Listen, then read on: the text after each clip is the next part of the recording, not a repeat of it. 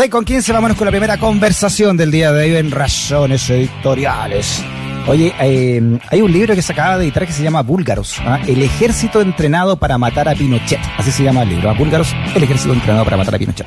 Y este libro reconstruye entonces la historia de un grupo de jóvenes que fueron enviados a Bulgaria a fines de los años, de los años 70 para convertirse en soldados de la revolución. Se trata de una exhaustiva investigación periodística ganadora del Premio Literario 2020 de Escrituras de la Memoria del Ministerio de las Culturas. Vamos a hablar, interesante ¿eh? tema de, con esta, de esta investigación con el periodista y autor del, del libro, Mauricio Leandro Osorio. ¿Cómo está Mauricio? Bienvenido a Razones Editoriales. Buenas tardes, Freddy, ¿cómo estás tú? Bien, Saludos bien. a todas y a todos. ¿Cómo, primero, cómo, cómo surge ¿no? el, el interés de indagar esta, esta historia para muchas personas desconocidas ¿no? de, de este ejército de, de búlgaros llamados, ¿no? chilenos que fueron a Bulgaria? Así es, claro. Todo empezó, bueno, cuando yo estudiaba periodismo en la Universidad de Chile y con Juan Pablo Pavón, que fue mi compañero de tesis, empezamos a indagar conociendo una de las fuentes que fue uno de estos jóvenes enviados a Bulgaria a fines de los años 70. ¿Ya? Y cuando conocimos su historia, hicimos tal vez un, un trabajo más testimonial que dio después paso a una investigación mucho más profunda que significó entrevistar a todo este grupo. ¿Y quiénes eran los búlgaros? O los denominados búlgaros, ¿no? ¿Ya? Fue un grupo, entre ellos está José Valenzuela Levi, quien dirigió y planificó la emboscada de aniquilamiento contra Pinochet en, en 1986. Ya. Entonces, con la muerte de él, él muere un año después, lo matan en lo que se llamó la matanza de Corpus Christi. Sí. Pensaban que con la muerte de él no se iba a saber más el grupo que se entrenó con el que eran 30 jóvenes que no se sabía nada de ellos hasta esta investigación. ¿Cuántos jóvenes fueron finalmente estos búlgaros? Inicialmente iban a ser 34, no Ya. llegaron todos, llegaron 31, pero Ah, algunos se fueron de- dejando la escuela antes y totalmente se graduaron 29. Claro, recordar que, que Bulgaria en ese momento era, era del eje socialista, ¿no? Estaba más allá de la cortina de hierro, así que eh, me imagino que también por, por eso fueron a, a- a ese país puntualmente, ¿no? ¿Y qué, qué tipo de, de, mm, de- de mi- de milicias armó, de, de instrucción recibieron allá en Bulgaria? Eh, es muy interesante abordar ese tema porque creo que es una tesis, es un tema fundamental para la obra. ¿Ya? Porque, ¿Por qué Bulgaria? ¿Cuál era la particularidad de Bulgaria? Si sabemos que en ese mo- mismo momento otras organizaciones de izquierda, partidos de izquierda, tenían formando, no sé, en Cuba, en la Unión Soviética, oficiales o combatientes, incluso dentro de Chile para guerrilla. Ujú. ¿Cuál, cuál era la distinción de los búlgaros? Bulgaria, como dices, era un país que estaba en la Europa del Este, pero tenía otra particularidad. ¿Ya? Era conocida como la República 16 por su cercanía política ¿no? y geográfica con la Unión Soviética. Algo que es muy importante para en ese momento el Partido Comunista, porque estos jóvenes son todos militantes de la juventud comunista que los reclutan en Europa, en distintos países de Europa, y los, y los llevan para acá, para esta institución que era una de las más especializadas del campo socialista, de lo que era el Pacto de Varsovia. ¿Ya? ¿Y cuál era el objetivo de este grupo? ¿Por qué un grupo especial? ¿Por qué menos o que los 200 eh, oficiales que se formaron en Cuba? Eh, ¿Cuál era la, la particularidad? La particularidad de ellos es que se pensaba que con ellos se iba a construir un alto mando, pues lo decía Luis Corbalán y en una de las últimas entrevistas con Guillermo Teller se mencionaba que ah, si, si llegamos a la democracia no podíamos tener las mismas Fuerzas Armadas, eso es obvio, ¿no? Supuestamente la democracia implicaba también un cambio en la doctrina de las Fuerzas Armadas, un Claro. cambio también en, en su visión de país, Una, una pero también implicaba ideológica, digamos, ¿no? Una, sacarle el, lo, lo, lo, lo No, y fascista que había complementarlo. sido, claro. Mm. algo, algo por ahí también, pero también, como dice, como dice Guillermo Taylor, recomponer las Fuerzas Armadas con una oficialidad formada en el exilio. Entonces, también el objetivo era mucho más, eh, no sé, utópico, pero era, era, era- eran, eran los generales que no fueron.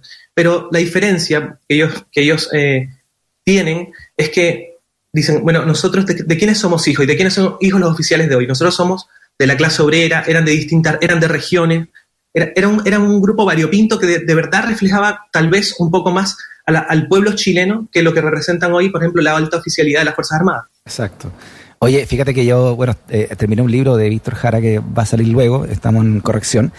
Y hay una película que se hizo de Víctor Jara en homenaje después de su muerte, la hizo un gringo, ¿no? Que era, que le decían el Elvis Rojo, ¿no? Y, y- y él la produjo en Alemania del, en ese momento Alemania del Este. Pero no se podía hacer en Alemania del Este porque nadie se parecía a los chilenos. Entonces se terminó haciendo en Bulgaria. Eh, porque el búlgaro, el pueblo búlgaro es muy parecido a nosotros, ¿no? En- entonces, por eso que se terminó haciendo ahí. Y me de la conexión ya que se hacía en esa película, me imagino que por acá, por lo mismo, aunque hablan un idioma completamente distinto y todos son más o menos parecidos a los chilenos dentro de lo que era la Europa del Este. Así es, ¿no? Eh, eh, eso fue un- eso es uno, y aparte como como ellos también el origen de muchos de los oficiales esto era del campo, porque te, te explico por qué lo del campo. Lo, lo, que pasa es que la mitad del grupo, de estos 31 que fueron a Bulgaria, la mitad eran de un grupo o un subgrupo conocido como los astircanos, que fueron unos jóvenes chilenos el, el año 73 mismo, el, el, 4 de septiembre, viajan a la Unión Soviética a un curso de tractoristas en yeah. un convenio entre la Unión Soviética y, y, la, y la Unión Popular estalla el golpe y todos estos chicos que tenían entre 12 y 16 años quedan ahí varados. Exacto. Hasta se quedan ahí. Y, los tractores y todo ese tema, bueno, Yarkov de ellos, se llamaban los tractores. Yarkov, con sí, J, Yarkov. Claro, eh, ellos, ellos trabajaban allá, pero de ellos seleccionaban a 14 y los envían a, a Bulgaria. Entonces Ya. también ellos venían y te decían que se sentían como en, como en su hogar, ¿no? Sí, claro. parecida a. Bulgaria ellos, solamente que eran, eran los hippies, eso sí, porque venían con sus peinados occidentales no muy usuales por allá. No, a, lo- a los soviéticos tampoco les gustaba mucho el hippismo, digámoslo, ¿no? tampoco Claro. eran muy demócratas, muy demócratas que digamos. Oye, ¿y esto, y cómo se eligen los, cómo se elige este contingente, estos más de 30 jóvenes? ¿Eran solamente hombres o había mujeres y hombres? No, no, esto, eso, eso, y aparte es un, un tema de- también de la obra, eh, no, eran, eran solamente hombres. Ya.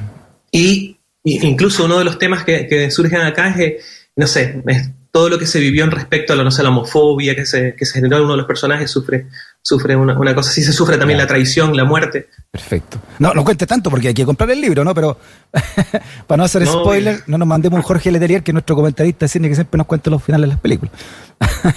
No, Pero es interesante, ¿cómo, ¿cómo para ti como periodista joven, además, Mauricio, eh, recrear esta historia para ti, para tu generación y en este Chile que estamos viviendo? ¿Qué significó como profesional también de las comunicaciones? No, para mí eh, fue un desafío en, distintas como variantes, ¿no? Uno era la memoria histórica, porque es un episodio reciente que merecía ser contado de, la resistencia armada y también porque existe un relato oficial donde la resistencia armada, la movilización popular ha sido llevada o vista en segundo plano. Entonces es importante que nuestras memorias también se empiecen a rescatar. También estaba el desafío de hacer una, una buena obra, hacer como una investigación profunda que implicó entrevistar a casi todos los protagonistas y acceder a fotos inéditas que están en la obra. Ah, mira. Ya, solo te quiero preguntar, ¿quién es el famoso señor enigmático señor del sombrero? dentro del libro y dentro Ah, no, pero si es un- eso es un spoiler grande. ya, entonces dejémoslo ahí nomás. Pero perdón, no me digas quién fue, pero dime cuál es la importancia que tiene en la trama este llamado Señor del Sombrero. Bueno, la- solamente te diré que la familia, parte de la familia de él descubre la historia con esta obra, porque era un Ah, hombre que mira. era, mantenía mucho secretismo, pero fue el hombre encargado de conversar con cada uno de ellos y cambiar el, el destino de su vida al ofrecerle sumarse a esta tarea.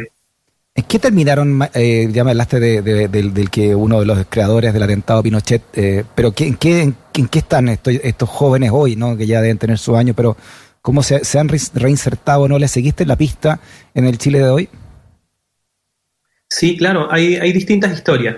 Son de, todo hay, pero claramente han sido, como decía yo, relegados a ese segundo plano de la memoria, de la historia, del reconocimiento, porque su lucha armada dentro de la historia oficial está estigmatizada en lo que es, no sé, el, terrorismo, el extremismo. Pero es interesante, yo de verdad creo que esta obra también porque te retrata en forma desnuda a jóvenes, no héroes, que de muy jóvenes dijeron, ya, voy a sacrificar mi vida, no voy a hacer lo que yo quiero para cumplir una tarea antifascista. Ya, o sea, de alguna manera, eh, me imagino que están, eh, tienen esa mirada también es muy interesante, ¿no? De, de- de- del ideal que lo llevó a Bulgaria, y está puesto en el libro, ¿no? Está bien, muy bien explicado en el libro, y, y- y el Chile con que se encuentran a la vuelta, el Chile que se empieza a hacer y el Chile de hoy. Claro. ¿ah? Claro, eso, eso, eso, eso también es importante, la, cómo, cómo hacemos esos puentes entre distintas épocas y, y lo que ha ocurrido también en una historia reciente. Muy bien, búlgaros, el ejército entrenado para matar a Pinochet. Ya está en, ya está en las tiendas, ya, ¿no? Se puede, ya se puede adquirir, Mauricio, del, el libro y este, esta investigación que ustedes hicieron con, con ediciones Aguilar. Sí, está disponible en todas las librerías y también en formatos digitales y en busca libre. Muy bien, ya tiene un comprador, porque acá nos escribe a nuestro WhatsApp eh, Mauricio el eh, Godoy, dice, saludos, dice, a buscar ese libro de cabeza, así que ya tiene un comprador. Ah, para búlgaros, el ejército entrenado para matar a Pinochet de Mauricio Leandro Osorio. Mauricio, muchas gracias por tu conversación ah, y felicitaciones por, eh, por esta investigación. Que esté muy bien. Un gusto.